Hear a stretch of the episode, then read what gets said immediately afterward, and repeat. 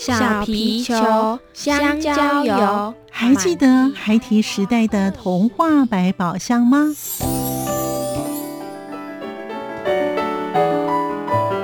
我是桂文雅，世界是一本美丽的书。我是曹俊彦，从小就喜欢画画。我的人生我是王淑芬。当全世界都在下雨，泥泞不堪，全世界。我是王家珍，持续不断，好好的写。我是林世仁，创作儿童文学，让我找到自己生命中的阳光，可以探寻到生命中充满不可思议的兴奋。现在就跟着徐凡，我们一起施展魔法，回到时光隧道里，一起去挖掘笔尖上孩提的奇幻之旅吧。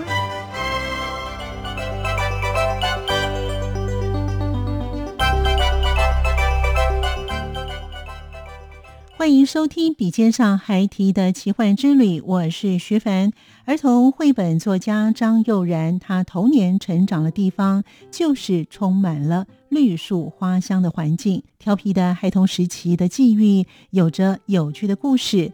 自称是宅男的张佑然老师，他喜欢大自然，有着冒险家及科学家的精神，会田野调查，以及会搜集各种的资讯，还有历史。现在，我们就跟着儿童绘本作家张佑然一起进入奇幻之旅吧！欢迎收听。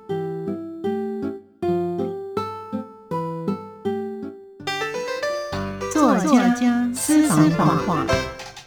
是张二兰，我对于儿童文学啊的看法，如果用一句话来说的话，我会觉得儿童文学可以来说的话，就是它是梦的翅膀哦，然后也是所谓记忆的谷仓啊，这是我觉得很重要的。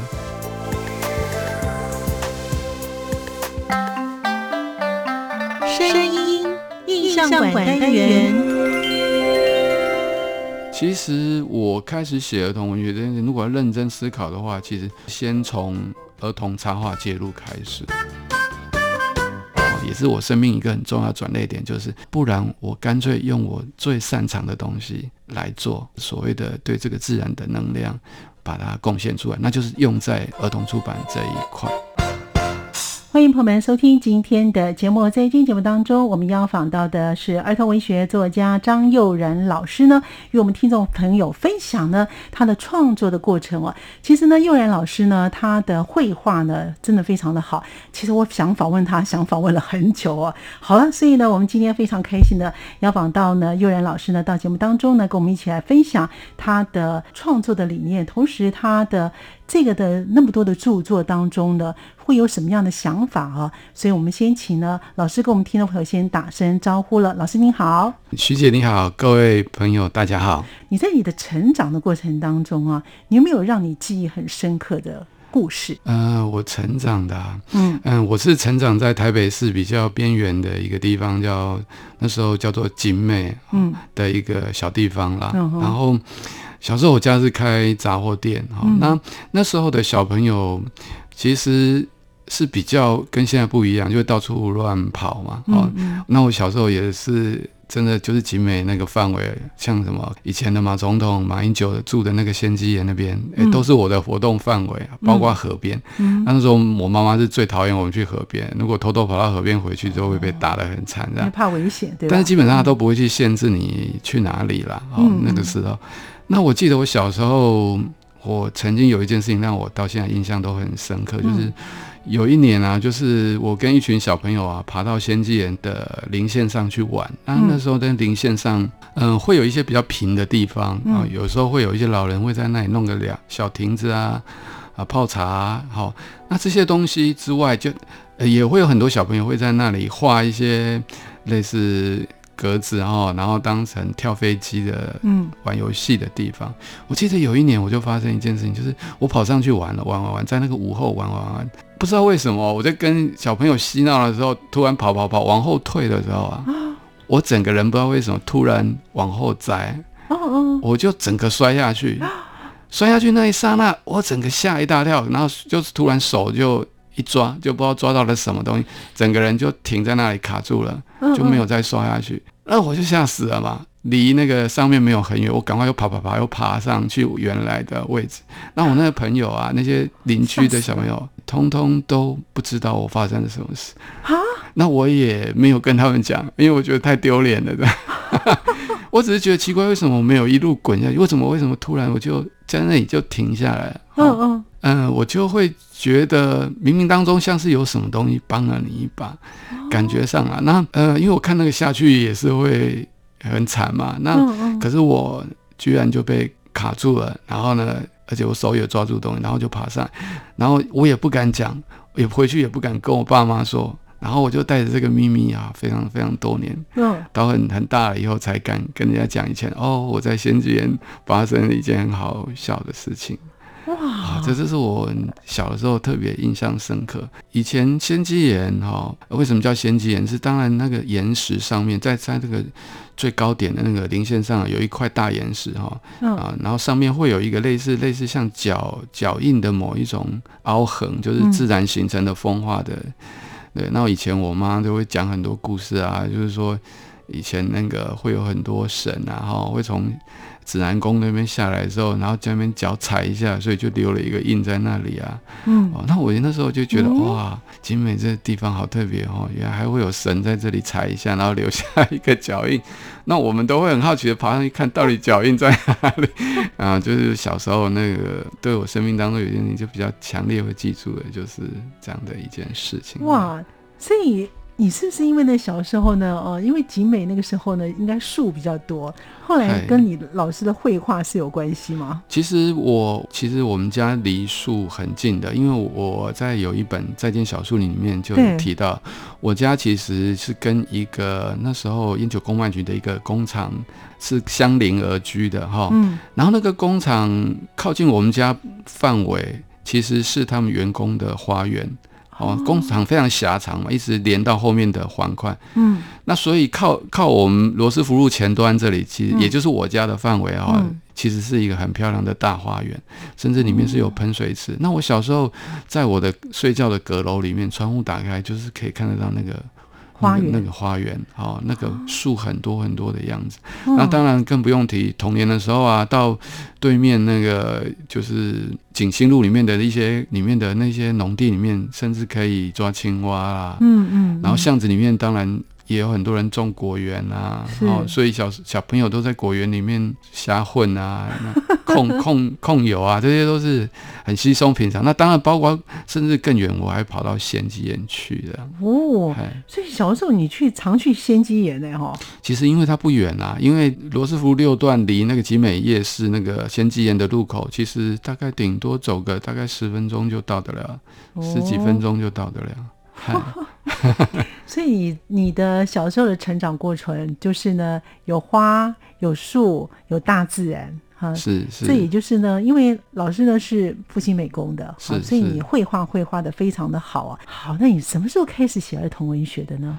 其实我开始写儿童文学这件事，如果要认真思考的话，其实我其实应该是先从儿童插画介入开始。嗯，其实我在退伍之后啊，画了一年的漫画以后。哎，我曾经就是在找工作的时候找到了一家出版社，哈，一家他需要所谓的插画做插画设计的人员的一个需求的出版社。嗯，我其实是在这个因缘进入了儿童出版这个领域，所以我一开始其实是在画画。好，以我美术的专才，好，然后来这个儿童出版的领域，然后呢，做跟儿童出版相关的插画设计的工作。什么时候开始涉猎所谓的儿童文学？其实要从大概一九九六九七左右开始说起吧。那个时候呢，大概我已经进入儿童出版领域，应该有差不多五年六年左右了。嗯，然后也离开了原来的那家公司。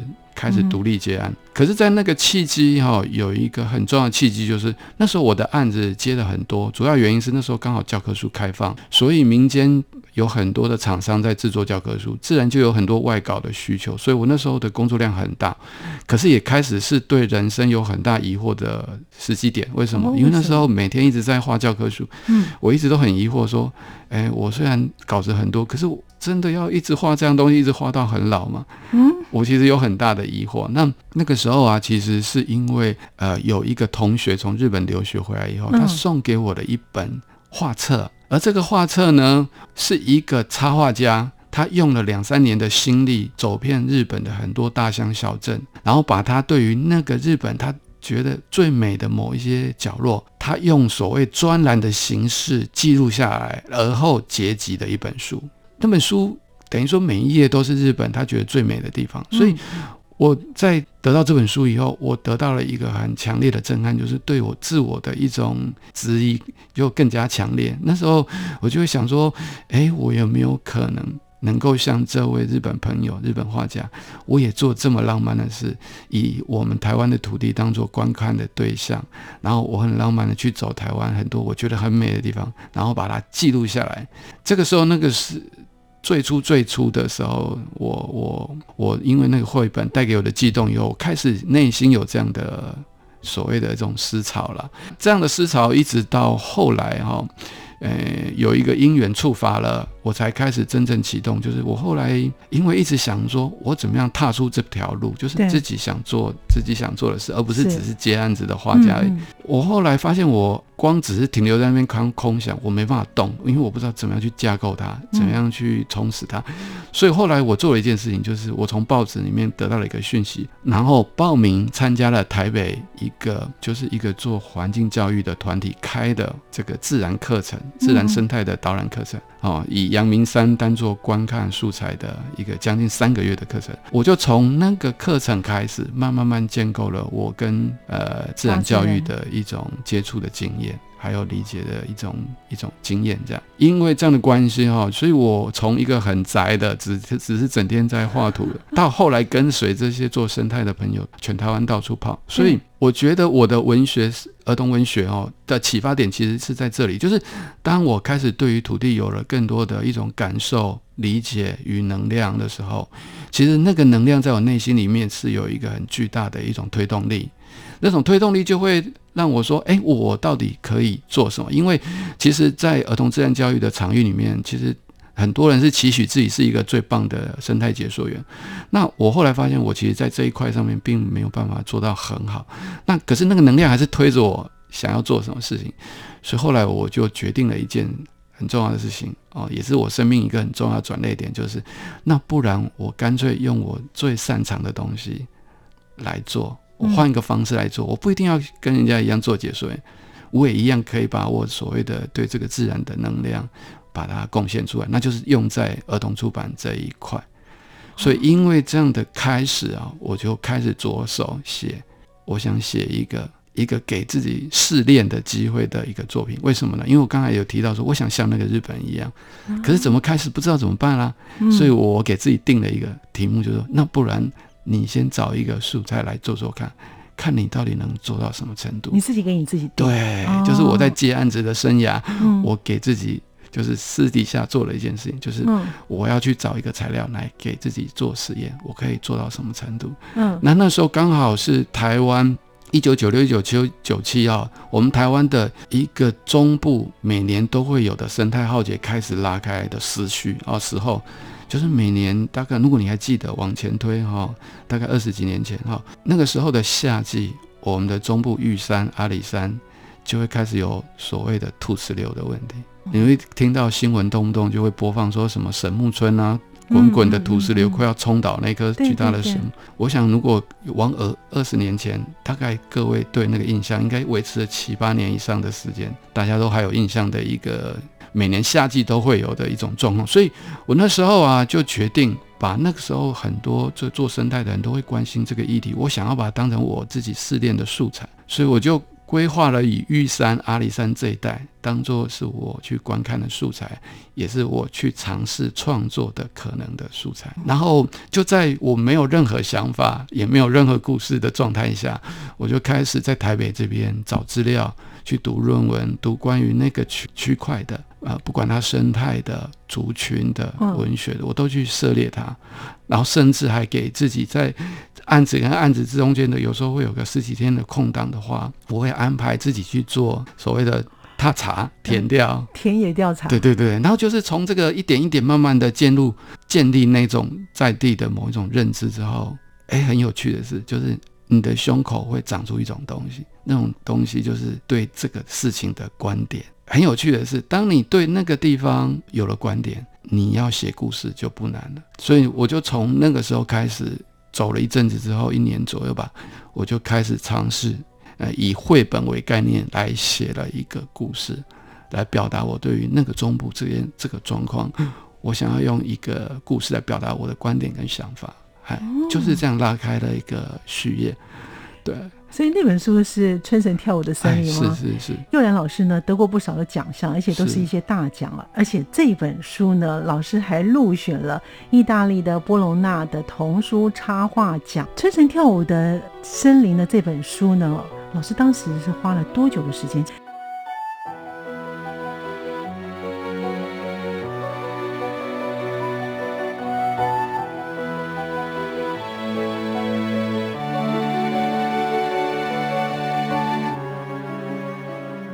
童绘本作家张佑然老师，他的《春神跳舞的森林》前后花了六年的时间完成，也因此入选了意大利的波隆纳奖。老师他希望展现邹族人如何看待他的家乡以及土地，同时在这本书当中有着魔幻的语调，为了就是要展现邹族人的万物有灵的生命观点。我们继续聆听佑然老师与我们分享。我就开始尝试，呃，以绘本为概念来写了一个故事，一个很好的观点。那四个字就叫做“万物有灵”。说起来也很觉得会让人家脸红，就是说，其实我从一九九四左右开开始动，哈，然后呢，到一九九九年底提给出版社，嗯，已经走了三年了。那那三年当中，其实刚开始的时候，并不是完全全心全意。就像我刚才讲的，其实我是解站解走，就是一般一边接案子，然后一边利用空档来开始自己就是鸭子划水这样。可是三年之后，我有一个完整的故事跟草图的时候，我提给出版社的时候，我又花了将近三年的时间，也就是二零零三年才把这个事情做完，然后变成一本书。所以前前后后花了六年的时光。哎，对，真的不短。我可以说一下了哈，这个其实一种心态，其实也是可以很适合跟小朋友讲的一个心态。就是我那时候的年轻的时候的心态，就是我我告诉我自己说，我虽然在教科书这一块，我的接案子不困难，我也赚到了很多的钱，对。可是呢，我觉得我需要拿我的钱去支撑我的理想。所以，当我开始比重慢慢增加在这本书上面的时候。其实我是花很大量的钱在支撑我做这件事情，但是我告诉我自己的是什么？就是张然，你要做这本书就一定要成功。所以对我来讲，我是没有所谓的所谓的所谓要怎么样投资报酬率的概念。我唯一想到就是我一定要一炮而红，我一定要让人家看到这个东西就会被惊艳。所以我时间可以花多一点没关系，但我就是一定要让它是最好的。所以那时候的年轻的这种执着就是这样。所以。我那时候的，就是我的，我本来有存了几乎快一桶金的钱，然后就这样，嗯，用到了将近六成的钱，这样哇，然后这本书才顺利。不过对我来讲，那都是值得的，因为他后来印证了很多事情，也跌破了很多人的眼睛。这样，这个故事呢，是说原住民的邹族的故事哦。当时老师想要借由《春神跳舞的森林》这本书当中，想要传达什么样的理念呢？呃，其实我那时候在做这本《春神跳的森林》的时候，其实它最重要的观点围绕着两个啦。第一个就是说，刚开始开头有提到说，那时候土石流的事情哦，其实是台湾中部生态，因为我们汉人来台湾开发了。这个两三百年后，其实我们对于这个土地造成的伤害，变成我们要去承受它的一个一个伤害后面的后果。好，那这个后果其实是很可怕的，因为如果像生我们在北部的人，我们不会感觉到我们的生态有什么可怕的浩劫。可是如果你今天拨空一趟，你到这个中部啊，玉山、阿里山哈，有一些地方去看。你就会知道，其实我们台湾有很多地方的伤害是很大的。对哦，那个很大是超乎你一般都市人可以想象的。只有住在那里的人，你跟他相邻，你才知道他他他的那个巨大伤害是什么。那可是伤害是真的不能补偿、不能弥补、不能改变吗？我记得我那时候啊，有一个很重要的老师叫做陈玉峰啊，他曾经有讲了一句话。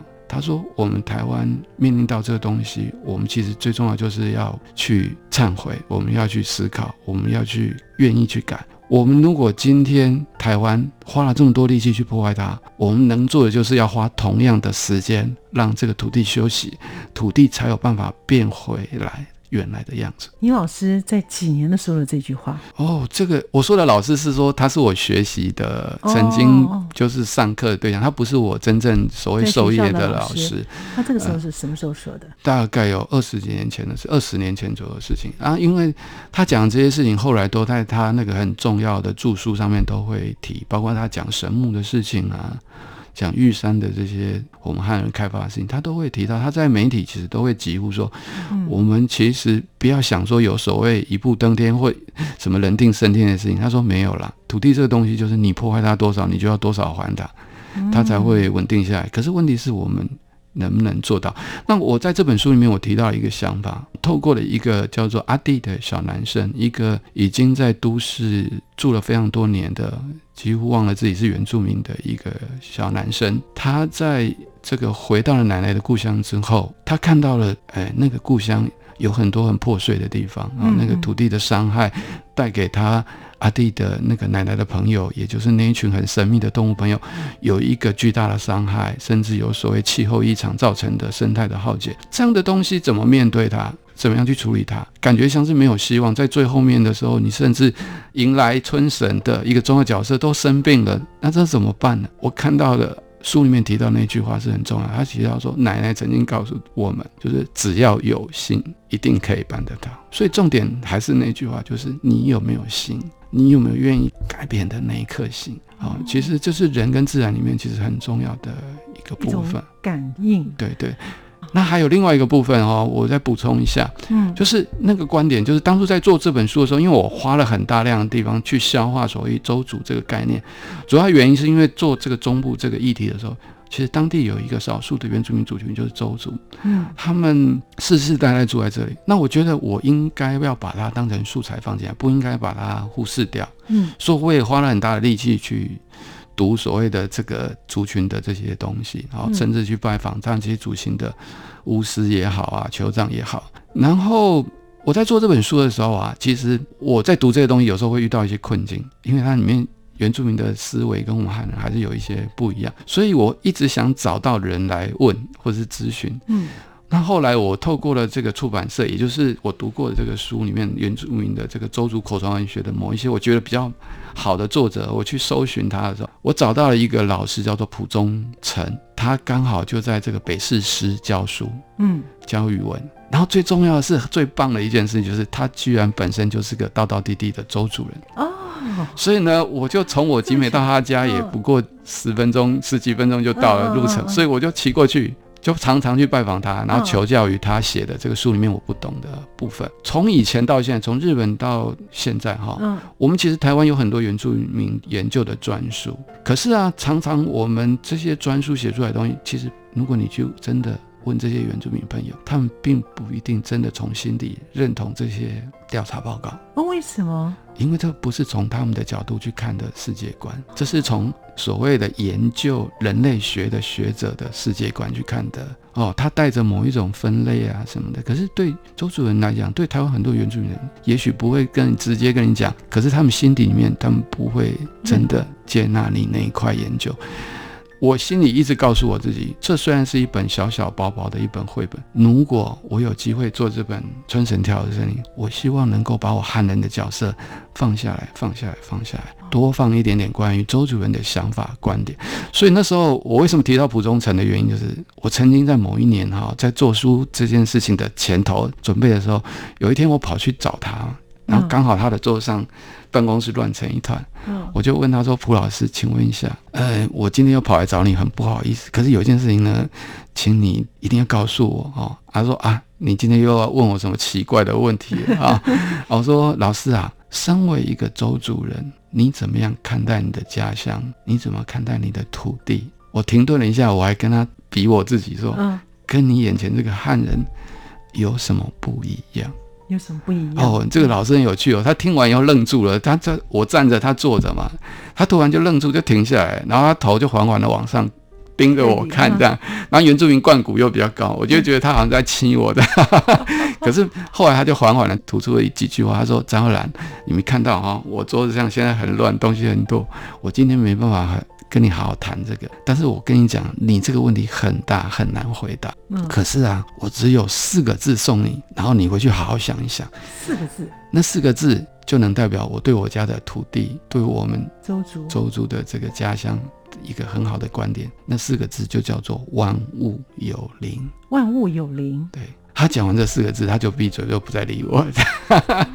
可是当他讲完这四个字，事实上我也懂了一大半了，因为他在他的书里面已经提到很多了。那那种万物有灵跟我们汉人不太一样，就有点像白人对于所谓的印第安人的理解观点不一样，一样的不一样。原住民从他的家里面走出去以后，他的那座山，如果他要去山里面取一些木头为他的小孩盖房子啊，干嘛？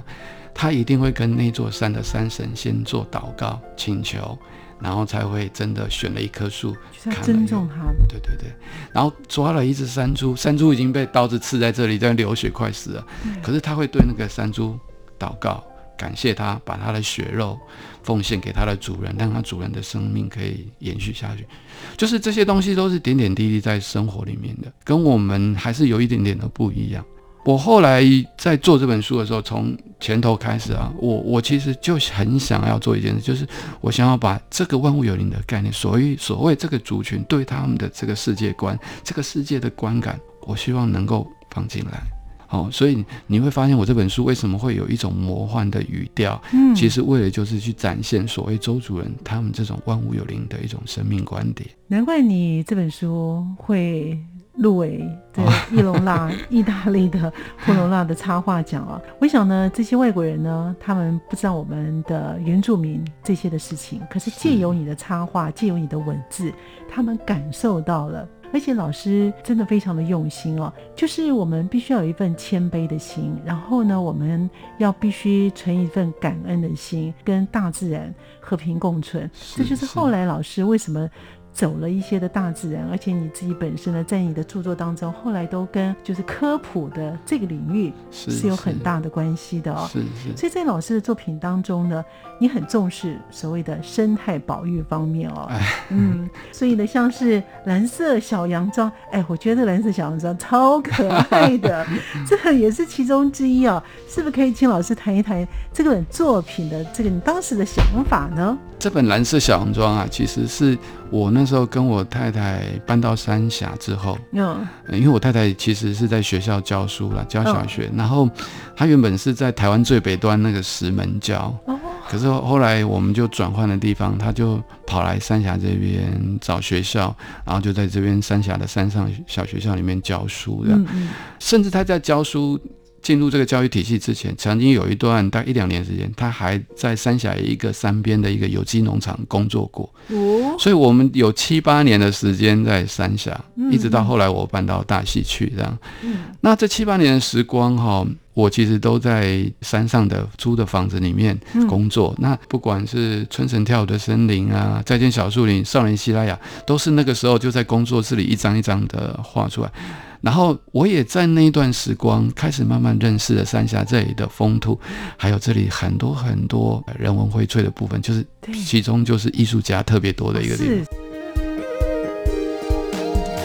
走过春夏和秋冬，梦想的心在跳动，我们拥有同样的阳光，穿越地球天空，让你听见的。阳光向世界的爱转动。由于儿童绘本作家张幼然老师他的故事很精彩，我们在下周依然听老师的故事。欢迎您继续的收听，我们下次见。